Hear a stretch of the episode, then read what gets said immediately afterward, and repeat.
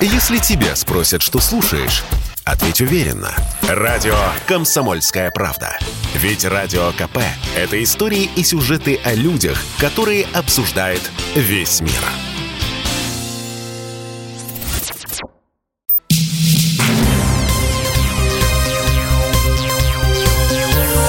Темы дня. Здравствуйте, друзья. В студии радио «Комсомольская правда». Продолжаем наш эфир, посвященный военной операции, военной спецоперации, если быть точнее, на Украине. Ну что ж, сейчас мы созвонимся с Никитой Макаренковым, корреспондентом КП «Донбасс». Никит, здравствуйте. Вы уже на связи, как я понимаю. Никит, как-то обстановка изменилась в городе? Я вам звонил два часа назад. Что-то изменилось в Донецке с тех пор? Обстановка, в принципе, остается по-прежнему напряженной. Э, сообщается о том, что украинские военные, усиленные э, националистами, продолжают обстреливать э, Донецкую и Луганскую народную республики. Есть жертвы среди мирного населения. И глава ДНР заявил о том, что угроза гражданскому населению до сих пор присутствует. Вот. Ожидается, что, возможно, э, так как украинские военные сдаются, идут, э, э, переходят на сторону ДНР и ЛНР, сдаются России, то есть есть э, какая-то надежда на то, что все-таки одумаются и э, сложат оружие. Грохотает там, скажите, вот вы где в городе конкретно находитесь? Там слышно, что обстреливают Периодически, территорию? периодически. Я в самом Донецке нахожусь, периодически слышно. У нас особенно Киевский район э, под обстрелом, если говорить о Донецке, И... Петровский район. Спасибо вам большое, что были с нами на связи. Периодически будем с вами созваниваться, узнавать об обстановке. Итак, э, какие новости? Швейцария вводит санкции против трех банков России, пока непонятно каких конкретно, и ограничения на поездки в отношении э, почти 360 э, депутатов Госдумы. Я так понимаю, что речь идет о тех депутатах, которые проголосовали Э, за признание ЛНР и ДНР. Ну, по крайней мере, мне это видится так. На связи с нами Олег Иванов, руководитель Центра урегулирования социальных конфликтов. Олег Борисович, здрасте. Добрый вечер. И вам, Олег Борисович, тот же вопрос. Надо ли нам занимать Киев? Я думаю, нужно исходить из ситуации, которая будет складываться в течение вот э, нескольких дней. Наша основная задача сделать из, Укра... из Украины место антироссийской, русофобской, сделать ее, ну, как минимум, независимой, ну, а по максимуму э, включить ее, по большому счету, в хорошем смысле этого слова, в состав нашего общего э, русского мира. Присоединяем, а, то есть Украину, я правильно вас понял? Не совсем. Для этого нет никакой необходимости делать э, Украину частью Российской Федерации. Нет никакой необходимости. А что тогда так, за проект про русский мир? Частью... Что, что за проект про русский мир? Как вы это видите? Растолкуйте, пожалуйста. Проект «Новороссия» похоронен 8 лет назад. А какой э, проект русского мира вы предлагаете? Столетий, на протяжении столетий Украина так и балансирует между двумя цивилизациями. Условно говоря, между западной цивилизацией и цивилизации э, российской, русской, если хотите. И Украина на протяжении вот этих последних десятилетий, после того, как Советский Союз рухнул, точно так же была расколота. Расколота по цивилизационному признаку. Часть регионов, часть людей, часть народа э, э, считала себя частью, вот опять же, такого э, геополитического, цивилизационного понятия, как русский мир. Ну, это в первую очередь, конечно же, э, Юго-Восток, Восток, Одесса и так далее. А часть людей считала, что нет, мы больше э, не часть вот этой советской, российской империи, мы часть западного мира, мы имеем западный менталитет. И это на протяжении нескольких веков и на протяжении, на протяжении последних лет точно так же было прекрасно видно, когда Украина была расколота. И каждый последующий президент, власть, каждая последующая элита этот раскол только, только и усугублял. И именно это стало причиной и э, Майдана в 2014 году, это стало причиной э, отхождения от Украины, Крыма, а потом и Донбасса, Донецка, Луганска. Ну, не получилось это у Харькова и Одессы, и мы знаем, по каким причинам не получилось, но тем не менее все равно достаточно большая часть э, украинцев э, считает, ну, так же, как и белорусы. Вот, с одной стороны, они белорусы, но с другой стороны, они в широком таком, они часть э, вот такого э, э, суб, э, не субэтноса, а суперэтноса, как э, э, русский такой мир Э, русский этнос. Поэтому все будет э, заключаться в том, насколько действующая украинская политическая элита, политическая власть э, исходя из военной ситуации, будет осуществлять те или иные действия. Ну вот смотрите, Олег Борисович, вот да. предположим, мы занимаем, да, сейчас Киев. Вот Предположим, все военные mm-hmm. объекты и административные, соответственно, без единого выстрела, я надеюсь. И вообще надеюсь, я пока не могу давать никаких оценок происходящего, но тем не менее, если порассуждать. А что будем делать э, с теми людьми, о которых вы сказали, с теми же депутатами Верховной Рады, с журналистами, которые на протяжении этих восьми лет э, не очень ласково отзывались о нашей стране и, в общем-то, подвели Владимира Путина к этой спецоперации? Люстрациям подвергнем этих людей? Нюрнбергский отчасти, процесс отчасти. устроим над ними? Как мы будем с ними а, поступать? Они сами должны это сделать. Я думаю, должно быть создано ну, какое-то переходное правительство, а, которое бы устроило Москву, и которое бы, и главной целью которой было бы проведение новых выборов, но с учетом а, новых политических обстоятельств. С учетом того, что определенные части политической элиты – прозападные должны не участвовать э, в дальнейшей политической деятельности на Украине. Часть, наверное, уедет. Надеюсь, Ну, как она уедет? У них там дома. То есть мы их высылать будем? Вот э, Сережа Мардан, что... Сережа, Олег Борисович, вот Сережа Мардан до этого сидел два часа в эфире, mm-hmm. он же поднял этот вопрос как раз, что да, их надо как-то выкидывать из Украины. А иначе как? Иначе это пятая колонна. Если мы э, там, то зачем эти люди там будут нужны? Вы представляете масштаб вообще вот этих действий? Я про Нюрнбергский процесс, про иллюстрацию. Сама политическая... Меня это пугает э, лично, вот если честно. Этого, это несколько сотен человек, я думаю. Это несколько сотен человек, которых, э, которые, думаю, сами покинут Украину, переберутся там. Вы Польшу, считаете, что в Киеве, только в Киеве, да, несколько сотен человек, которые ненавидят вот Россию? Вы серьезно? да. Несколько... И даже та часть, которая э, кричала совсем недавно и прыгала, собственно говоря, она очень легко перепрограммируется и поменяет свои взгляды. А вот у вас откуда вполне... такая уверенность, Олег Борисович, чтобы понимать, вы на что опираетесь в данном случае? На какие-то опросы вот, социологические или на что?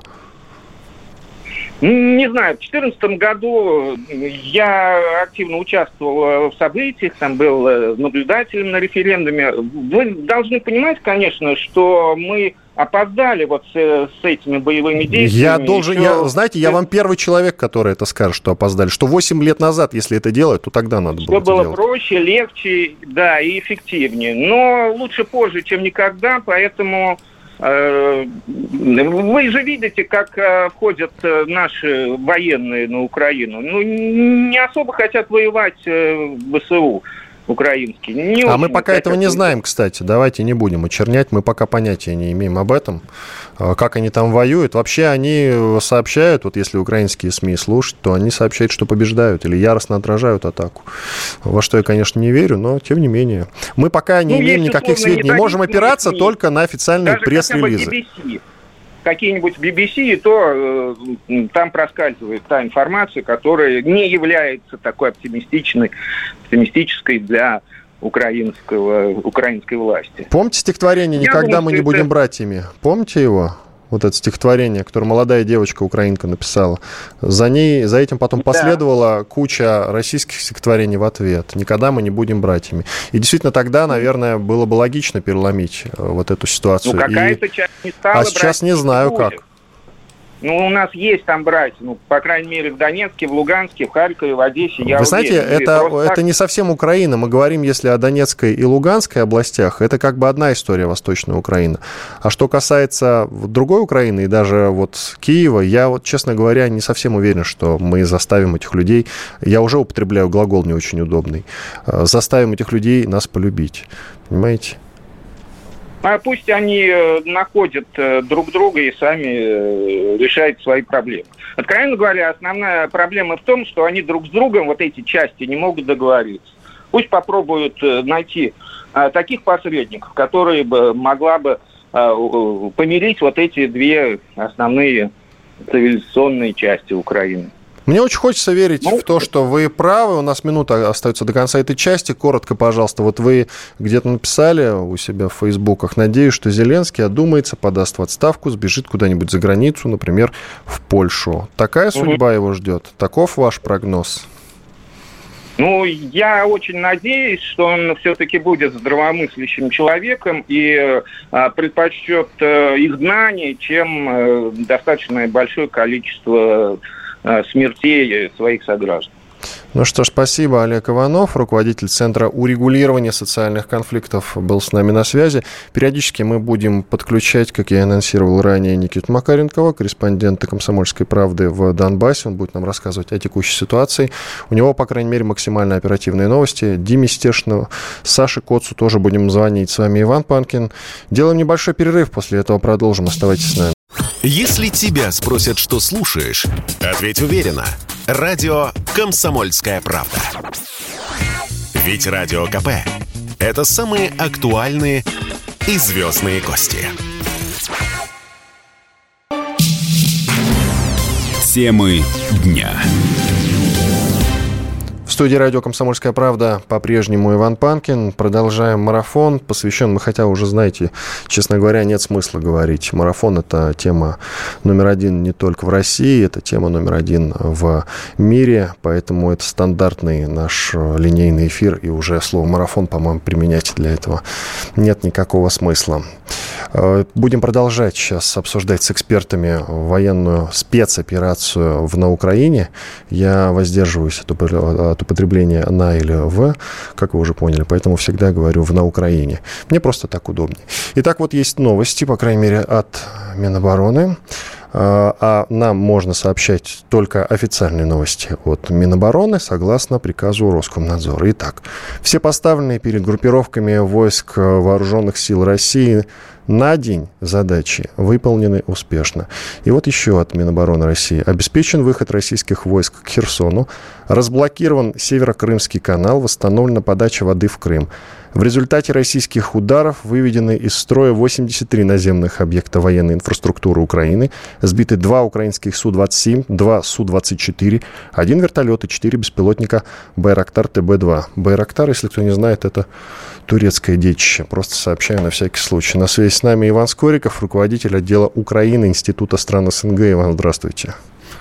Здравствуйте. Украинские депутаты во главе с Новинским, есть там такое, написали обращение к Зеленскому с просьбой начать незамедлительные переговоры с Россией. Начнет Зеленский или будет упираться?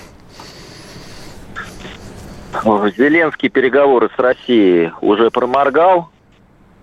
У него было время для того, чтобы вступить в переговоры и с Донецкой Народной Республикой, и с, э, с Луганской Народной Республикой, собственно, реализовывать Минские соглашения. Но время исчерпано, и как мы видим, что сейчас происходит операция, спецоперация по принуждению к миру.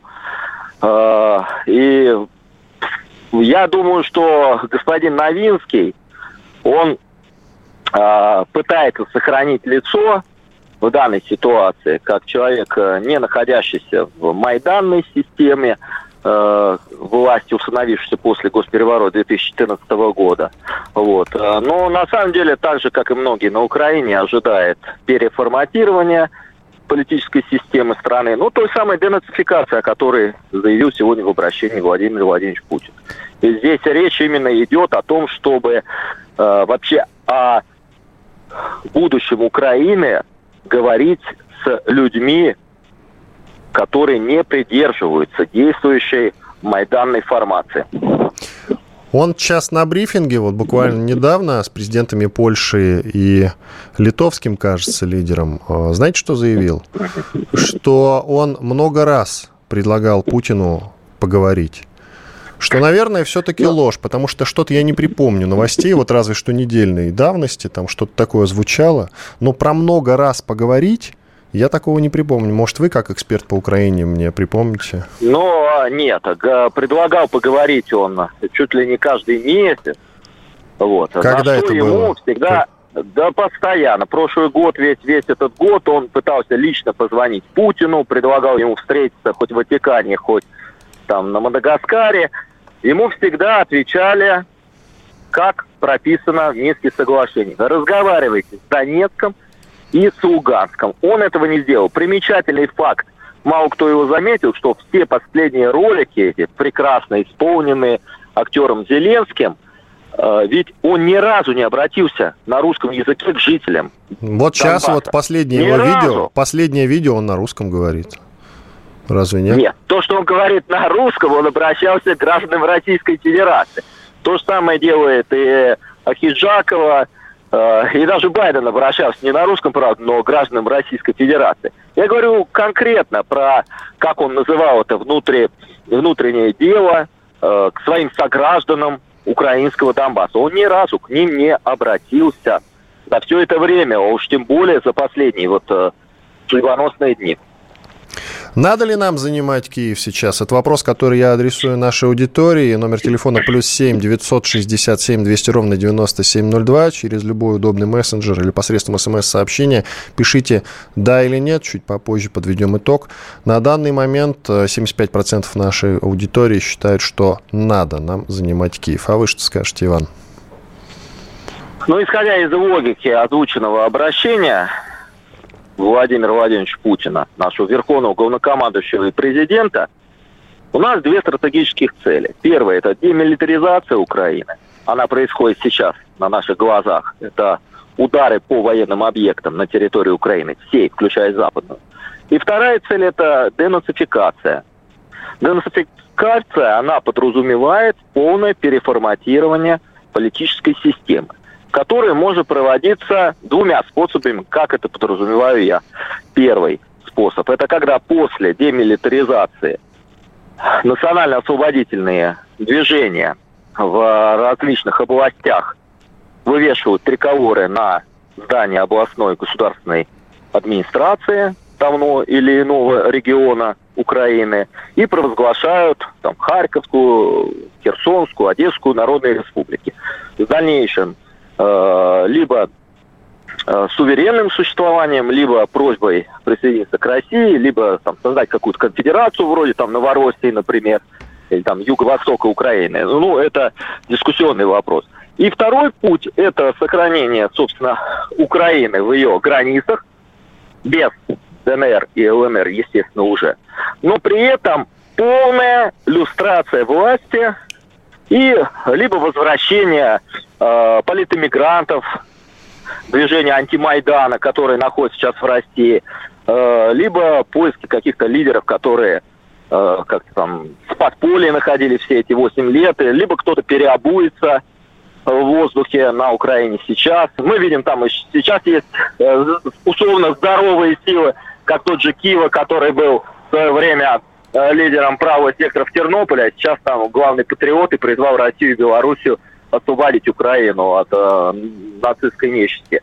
Вот. э, То есть это вот э, э, два варианта таких по денацификации. После этого можно будет говорить и о восстановлении дипломатических отношений, и о, э, безблоковом статусе Украины, и, собственно, о восстановлении нормальной жизни. Иван, еще раз, все-таки вы мне коротко ответьте по принципу «да» или «нет». Надо ли нам занимать Киев, да или нет? Да, Да, Собственно, хорошо. это абсолютно в ту логику, которую я озвучил. э, Нет, я хотел дождаться от вас конкретного ответа, именно Да, вот да, конкретного. да, Все, да, услышал. ответ, да, обязательно. Услышал. Значит, смотрите, идем дальше. Давайте я прочту короткий пост в Фейсбуке моего коллега, коллеги Николая Варсегова, журналиста «Комсомольской правды». Итак, читаю. Краткий курс истории для детей-тиктокеров, считающих, что Россия напала на Украину. В 2014 году бандитские националистические группировки на Украине, финансируемые Западом, насильно свергли украинского президента. Захватили власть под лозунгом «За все хорошее против всего русского». Запретили русский язык, Русскоязычные люди на востоке Украины восстали против нациков, не желая говорить по-украински и враждовать с Россией. Посему началась война. Россия долго боялась Запада и слабо помогала нашим русским в ЛДНР. Долго стояла перед выбором или позорно предать наших на Украине, отдать их на растерзание, но зато жить сыто, повинуясь Западу, или защитить наших русских, рискуя немного обеднеть. Наконец, с большим опозданием Россия выбрала второй вариант – А какой вариант выбираешь ты? Вопрос твоей совести. Это был вот короткий пост Николая Варсегова. Иван, к вам такой вопрос. А почему, как вы считаете, Зеленский за все это время, и никто почему-то об этом не говорит, так и не сел за стол переговоров а, с представителями ЛНР, ДНР? Вот просто вот его логика в чем заключалась? Ой, ну, все об этом говорят, к сожалению. Никто об этом Владимир сейчас пока что не говорил. Ну, давайте я сейчас скажу. Да, пожалуйста. я сейчас скажу. Вот, к сожалению. Владимир Александрович Зеленский, который абсолютно русскоязычный человек, заквашенный в Мосляковском КВН и в российских сериалах. Зарабатывающий кучу бабла до сих пор на России. Да, который угу. пришел на лозунгах э, голубя мира, э, обратимости бандеризации, возвращения э, позиции русского языка. Ну и, собственно, его выбрало-то это русскоязычное население Юго-Востока. Вот, да, потому что на инаугурации он сказал, что не будет разделять народ. И говорил да, на русском но, к сожалению, языке. это была лукавая, очень хитрая политтехнологическая операция Запада, которая вместо доставшего всех радикала, некогда тоже при хозяине Московского патриархата с георгиевской ленточкой Порошенко, подсунула э, вот такого латентного русофоба, который принял правила, принял правила захваченного государства, которые написаны в Вашингтоне. И любой политик в этой постмайданной системе, он превратился бы там, в Порошенко 2.0, ну вот в того самого Зеленского, которым он сейчас является. Любой политик. Поэтому Путин и говорит, что нужна эта денацификация. То есть, ну, можно ее назвать демайданизация, ресуверенизация Украины и так далее. Я думаю, понятно, о чем идет речь. Скажите, пожалуйста, вот у нас минута остается до конца этой части. Как вы считаете, как долго спецоперация будет продолжаться? Вот ваш прогноз. Ой, я не военный человек, и думаю, что любой наш официальный военный вам бы не сказал это. Ну, а именно поэтому я простого политолога спрашиваю. Секретные, секретные, да. А что касается военной части, я думаю, она продлится пару недель. А что касается э, политической части, денацификации, то она займет, к сожалению, активная фаза, несколько месяцев, а, э, скажем так, вылавливание по схронам и подвалам всякой бандеровской нечисти и призвание ее к справедливому суду несколько лет. Все, спасибо. Спасибо большое. С нами на связи был Иван Скориков, руководитель отдела Украины Института стран СНГ. Меня зовут Иван Панкин. Делаем небольшой перерыв после полезной рекламы и хороших новостей, то есть через 4 минуты продолжим. Если тебя спросят, что слушаешь, ответь уверенно. Радио «Комсомольская правда». Ведь Радио КП – это самые оперативные и проверенные новости. Темы дня. Продолжаем обсуждать спецоперацию России на Украине. В студии радио «Комсомольская правда» по-прежнему Иван Панкин. Ждем, когда выступит со своей речью Байден. Накануне ждали. Ждали дольше, чем дольше часа, хотя было, напомню, анонсировано выступление его на 22 часа, потом перенесено на 21 час. В итоге он выступил едва ли не в половине 11 ночи. Как-то странно у них там это все э, было оформлено. Но сейчас вот заявлено на 20.30. Так что с минуту на минуту ждем, что он там нам скажет. А вот из новостей. А, Борис Джонсон, это британский премьер, сказал, что его страна вводит санкции против аэрофлота и замораживает все активы ВТБ. А, чуть попозже, кстати, с экономистом обсудим этот момент. Польша, Чехия, Швеция отказались ехать в Москву на стыковые матчи чемпионата мира. Да, у нас действительно ожидаются два стыковых матча. Ну как, если, допустим, мы полякам проиграем, то второго стыкового матча уже э, со шведами не будет. Ну что ж, посмотрим, как э, наши чиновники будут разбираться с этой историей. Пока с нами на связи Денис Денисов, директор Института миротворческих инициатив и конфликтологии. Денис Олегович, здрасте. Добрый вечер. Скажите, пожалуйста, Денис Олегович, а вот э, Сергей Станкевич, помощник Ельцина с 91 по 93, не так давно в нашем эфире, знаете, что сказал? Что, как ему кажется, как ему кажется, не все все-таки инструменты переговорные наши использовали. Можно было бы еще поговорить и, возможно, договориться. А вы что скажете? Ну, во-первых, это он относительно кого хотел бы уточнить, с кем договориться? С Украиной, с, э, с коллективным Украиной. Западом. я так понимаю. Ну да, в принципе, вот с Западом. проблема. И по первому треку, Украина же тоже Запад, треку. понимаете? Ну нет, нет. Вот я думаю, еще дня 3-4, и Украина уж точно перестанет быть. Э, даже в нашем восприятии Западом. Ладно, а если по существу. Э, и первый, и второй э, треки, эти плоскости, конечно же, характеризуются фактически полной заморозкой как переговорного процесса, так и даже попыток найти компромисс. А, вот смотрите, э, смотрите, рассмотрим таким образом. Те требования, которые в декабре э, прошлого года Россия передала и представителям НАТО, и представителям Соединенных Штатов Америки, э, ну, они же были логичными. Ультиматум Другое вы имеете дело... в виду? Ультиматум то, что? Ну, хорошо, давайте ультиматум говорить. Хотя все-таки я, я, я бы хотел представить это в виде предложения. Ну, ладно они были логичными. Другое дело, в какой они форме были поданы. Ну, да, достаточно резкой. Но мы же тоже прекрасно понимаем, что э, стиль президента Российской Федерации, он как раз и зачастую отличается тем, чтобы э, нестандартными э, решениями, шагами достигать э, необходимых для страны целей. И, ну, в общем, на этот ультиматум или предложение что мы получили? Ну, мы получили какой-то э, очень странный документ, такой отписку, причем э, в достаточно резких тонах, что наши интересы, вопрос, связанный с национальной безопасностью Российской Федерации, э, представителей коллективного Запада не волнуют. Ну, и, и, и после этого как бы трек этот, ну, уже, уже, уже закрылся. Если бы хотя бы был бы намек на э, поиск компромисса, на возможность дальнейшего диалога, то он, он бы продолжался. А так получилось по этому направлению фактически полная заморозка. Ну, то есть получилось то, что получилось. еще сложнее. Да, просто у нас же несколько форматов было взаимодействия с э, этим государством. Это и нормандский формат, причем на трех уровнях. На уровнях э, спецпредставителей президентов, на уровнях э, мини- министров иностранных дел, на уровне глав государств. Потом трехсторонняя контактная группа, вот, значит, по нормандскому формату, как мы помним, последний саммит на уровне глав государств был в декабре 2019 года. На этом саммите были приняты очень важные э, решения по, по урегулированию конфликта на Донбассе.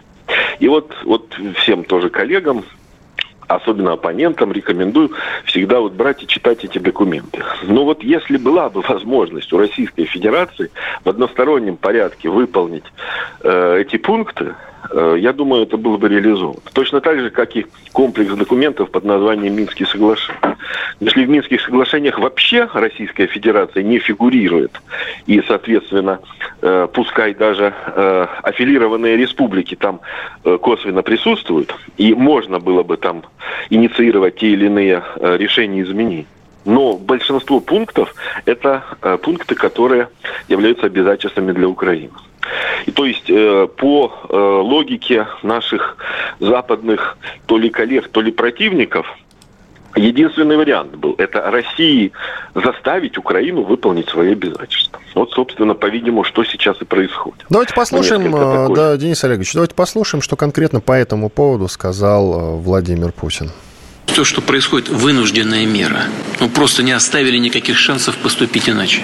Э, риски в сфере безопасности создали такие, что другими средствами отреагировать было невозможно.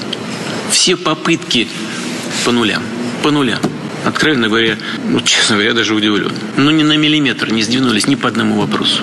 Это первое. Просто чтобы, э, я хочу еще раз это подчеркнуть, вынужденные меры. Потому что могли такие риски для нас создать, что вообще непонятно, как дальше страна существовало бы.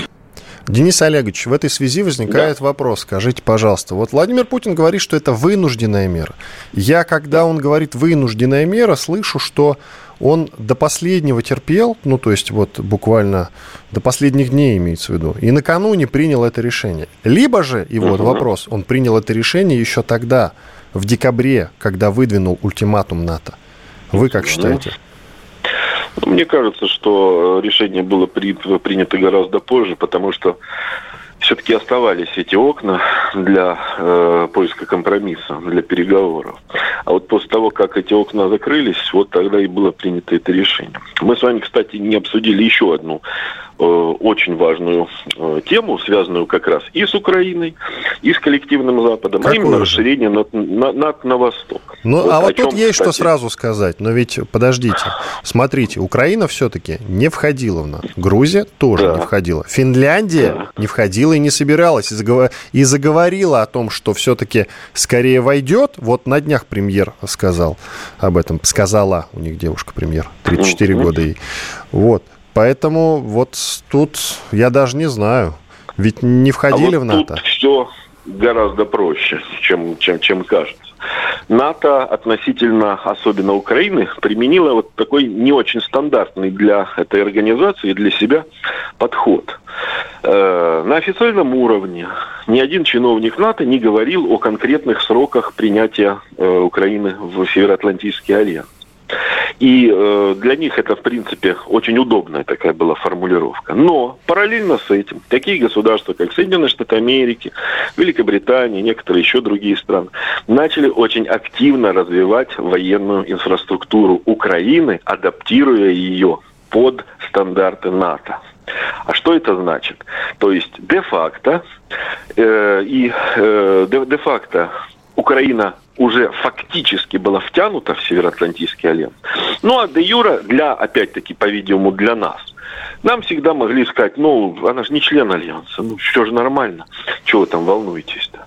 А по факту те базы, те опорные пункты, э, инфраструктура уже была полностью адаптирована к э, под военные стандарты Североатлантического альянса. Так что это такая уловка очень интересная. Но, к счастью, у нас же есть компетентные органы, компетентные службы, которые заранее видели и знали, э, по какой траектории идут эти переговоры, и э, идет это, это, это ползучее, ползучее наступление Североатлантического альянса. Денис Олегович, вопрос э, касательно НАТО. Как вы считаете, а не стоит ли вот этой организации сейчас самораспуститься? Я почему спрашиваю об этом? И не смейтесь, на самом деле вопрос серьезный.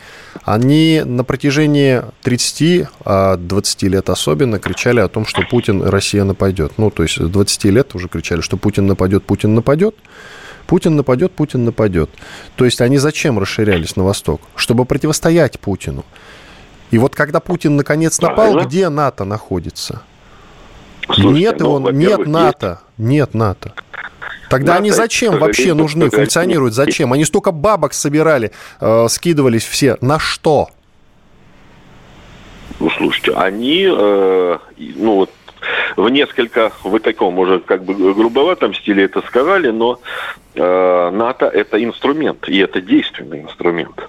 Есть Провокативный вы имеете в виду? Провокативный Стойте. инструмент. Ну, э, это он для нас такой. Для национальных интересов Соединенных Штатов он инструмент по попытке удержать свое глобальное лидерство. И в этом отношении никто же не отменял, допустим, стратегию Соединенных Штатов, направленную на сдерживание Российской Федерации. И в этом контексте НАТО это очень удобный и инструмент, и механизм. И, конечно же, неоднократно и за счет расширения на восток он использовался, конечно же, против Российской Федерации, против нашей национальной безопасности, наших национальных интересов. Вот если с чего мы вы начали о том, что взять и распустить надо, ну, я вам тоже тогда Коротко скажите, чуть-чуть. у нас 25 секунд до конца, вот прям коротко, пожалуйста. Жалко, тогда не успею. Но когда мы еще 10 лет назад на Украине делали социологические исследования, и тогда 20% всего было готово вступить в НАТО, вот оказалось, что э, эта бы ситуация изменилась, но в случае, если бы из НАТО вышли Соединенные Штаты Америки. Спасибо большое, Денис Денисов, директор Института миротворческих инициатив и конфликтологии. Продолжим через пару минут. С вами Иван Панкин. Дня. Если тебя спросят, что слушаешь, ответь уверенно. Радио «Комсомольская правда». Ведь Радио КП – это эксклюзивы, о которых будет говорить вся страна. Темы дня. В студии радио «Комсомольская правда» по-прежнему Иван Панкин. Мы продолжаем обсуждать спецоперацию на Украину. И, среди прочего, конечно, новости, которые возникают вокруг, э, собственно, самой спецоперации. Например, отмена рейсов аэропорта на юге России – что делать пассажирам? Росавиация рекомендовала альтернативные самолетные перевозки пассажиров с юга страны. Тут на этот счет очень много новостей. Я думаю, что лучше об этом поговорить с юристом. С нами на связи Андрей Лухин. Андрей, добрый вечер. Андрей, э, как сейчас быть тем людям, которые э, покупают авиабилеты? Как вы считаете, есть у вас какие-то а, рекомендации? А да, конечно, есть. Смотрите, во-первых, необходимо понимать то, что покупка билета – это заключение договора перевозки. Соответственно, если сторона, ну, пассажир оплачивает билет, значит, у авиакомпании возникает обязательство перевести пассажира из точки А в точку Б. Ну, может быть, обратно, либо там два и более сегмента, не суть. И, соответственно, если авиакомпания по какой-то причине отказывается выполнять перевозку, следовательно, она нарушает условия договора, который был, был заключен вместе с, ну, с пассажиром. В такой ситуации, как минимум, пассажир имеет право требовать деньги обратно, и в том числе, если возникнут какие-то убытки, то в том числе взыскивайте их. Но при этом, если задержка происходит, допустим, на незначительное время, то авиакомпания должна предоставить э, прохладительные напитки, питание и, в зависимости от времени задержки, э, проживание в отеле. Ну, насчет вернут ли деньги за билет, как вы считаете сейчас, особенно с учетом того, что санкции вводят против Аэрофлота? Может быть, и не только против Аэрофлота введут санкции.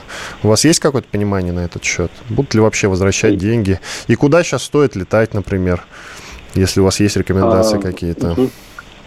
Смотрите, что касается возврата денег, я на два э, вопрос на два разобью. Сначала по поводу возврата денег – авиакомпания должна это сделать в случае, если она добровольно перестала исполнять свои обязательства по договору.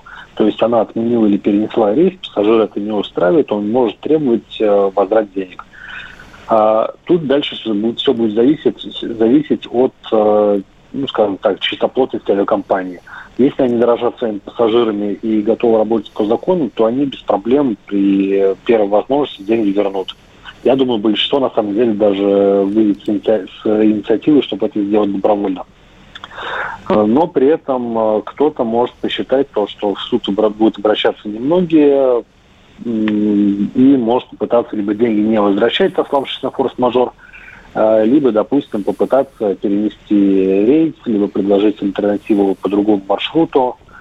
Тут уже будет зависеть от пассажира. Если, допустим, устроить перенос, то хорошо. Если не устроит, и авиакомпания не будет возвращать, то я рекомендую уже писать сначала претензию и потом уже идти в суд для того, чтобы в судебном порядке деньги вернуть. Ну, я понимаю, что... что же... Да, закон... продолжите, пожалуйста, да. Что же касается того, куда есть смысл лететь, э, да, в принципе, все варианты, они остаются. Сейчас вот Италия открывает, Латвия с Литвой. Да, есть проблема с получением виз, потому что их пока не выдают. А, но, тем не менее, если есть возможность туда полететь, ну, даже не возможность полететь, а есть основания для того, чтобы вас пустили в страну, а, то можно летать практически куда угодно. Да, у нас а, закрыто воздушное пространство над Украиной, но для российской авиакомпании оно было закрыто еще с 2014 года. И сейчас закрыто воздушное пространство на юге России. Соответственно, если самолеты куда-то будут летать, они э, это место просто, скорее всего, будут облетать.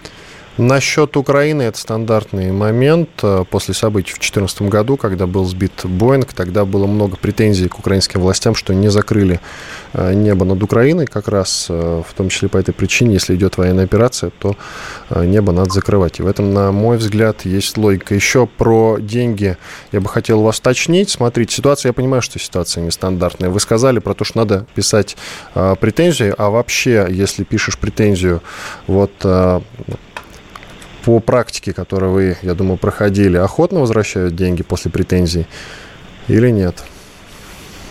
А, зависит от авиакомпании и от обстоятельств. То есть, если взять, опять же, условный, условный аэрофлот, а, то были ситуации, когда возвращали охотно, без проблем. То есть, да, мы виноваты, да, мы понимаем наш косяк, мы деньги возвращаем, куда перечислить.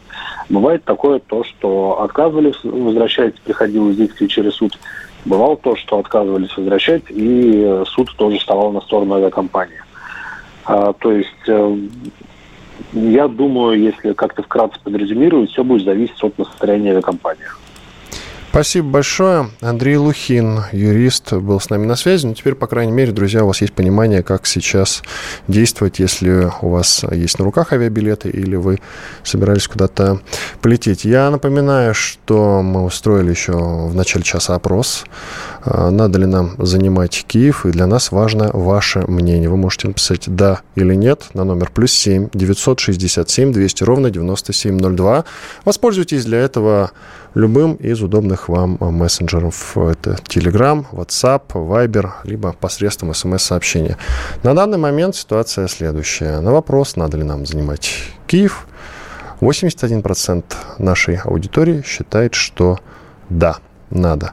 На самом деле, я несколько удивлен э, таким количеством желающих, если честно. Хотя, с другой стороны, накануне я устраивал э, в этом самом эфире другой опрос. Он звучал следующим образом. Согласны ли вы э, с решением о признании ДНР и ЛНР? И там, по-моему, что-то около 98% наших слушателей проголосовали э, за согласие. Я уточню, 5 минут у нас осталось до конца этой части, да? 5 минут осталось у нас до конца этой части, есть о чем поговорить. Э, ждем э, звонок, ждем, значит, реш... выхода Байдена. Байден скоро совсем выступит с обращением. И уже после этого будем созваниваться с Марией Захаровой, официальным представителем МИД России. Далее, конечно, будем беседовать уже с американистами по итогам того, что там говорит Байден, и будет, будут понятны последствия, которые нас ждут э, от, э, вернее, после военной операции, военной спецоперации даже, если быть точнее. Вот. Об этом обязательно в следующих частях будем поговорить. Про НАТО вот я хотел сказать, э, очень хотел сказать следующую вещь. Я на самом деле сегодня задумался, потому что со многими людьми разговаривал на этот счет, и все равно упорно не могу понять, зачем, зачем существует вот эта организация под названием НАТО какой в ней смысл. Вот эксперт мне до этого совсем недавно э, сказал, что Денисов его звали, что это организация, которая носит э, провокационный характер, насколько я понял то, что он мне сказал. То есть ее задача провоцировать. Ну, просто расширяться, просто там Столтенберг, чтобы толкал какие-то провокативные речи о том, что Россия это агрессор, мы боремся против России, против агрессии России, хотя никакой агрессии не было, против агрессии Китая. Вот сейчас они также будут провоцировать и Китай. Сейчас они также будут говорить о том, что Китай собирается вторгнуться в Тайвань, например. Вот это их основная задача. И те новости, друзья, которые вы видите сейчас о том, что военные китайские корабли подошли к Тайваню, на самом деле фейк. Китайские корабли никуда не подошли. И, скорее всего, и не подойдут. И Георгий Бофт, известный российский политолог, мне сегодня правильно сказал, что Китай будет решать вопрос деньгами. Мы, конечно, это посмотрим. С другой стороны, время денег, оно вроде как закончилось. Деньги сейчас уже ничего не решают. И, может быть, Китай устал. Но поживем и видим. Тут важно другое, что вот они говорят о том, что ты агрессор, ты агрессор, ты агрессор, ты агрессор – и в какой-то момент это, конечно, уже надоедает. Плюс они же так или иначе расширяются. И, возможно, мы до конца еще не знаем плана Путина, но Путин же сказал, что это вынужденная мера. А мы в силу того, что сведений у нас на этот счет немного, мы на секретных переговорах не присутствуем, может быть, действительно, вот это был последний уже, э, последний шаг, который он мог предпринять. И уже других вариантов не оставалось сейчас всем тем паникерам и все пропальщикам я хочу сказать следующее. Давайте пока не будем делать никаких выводов. Давайте дождемся результатов этой спецоперации. По крайней мере, будет понятно, будет понятно, будет понятен ход этой спецоперации. Насколько быстро она закончится, например. Количество жертв с обеих сторон. Пока сообщается, что с наших сторон жертв нет. А украинцы говорят, что мы побеждаем. Ну, не знаю, я лично в это неохотно верю. С другой стороны, сегодня в Ютьюбе э, Гордон кричал о том, что э, пора разбегаться. Он обратился к российским матерям, кричал о том, что мы тут все умрем под Киевом. Но новости от Минобороны пока говорят об обратном. Итак, друзья, напоминаю наш опрос – надо ли нам занимать Киев, потому что по-прежнему это все-таки дискуссионный вопрос. Это дискуссионный вопрос, и прежде чем прислать мне сюда в общий чат для сообщений «да» или «нет», на номер плюс 7 967 200 ровно 9702, любой из удобных вам мессенджеров можете использовать, хорошенько подумайте. Вот на самом деле дважды подумайте, прежде чем написать «да» или «нет». Это очень важно, друзья. Сейчас пока я вижу вот это победоносное «да», 81%.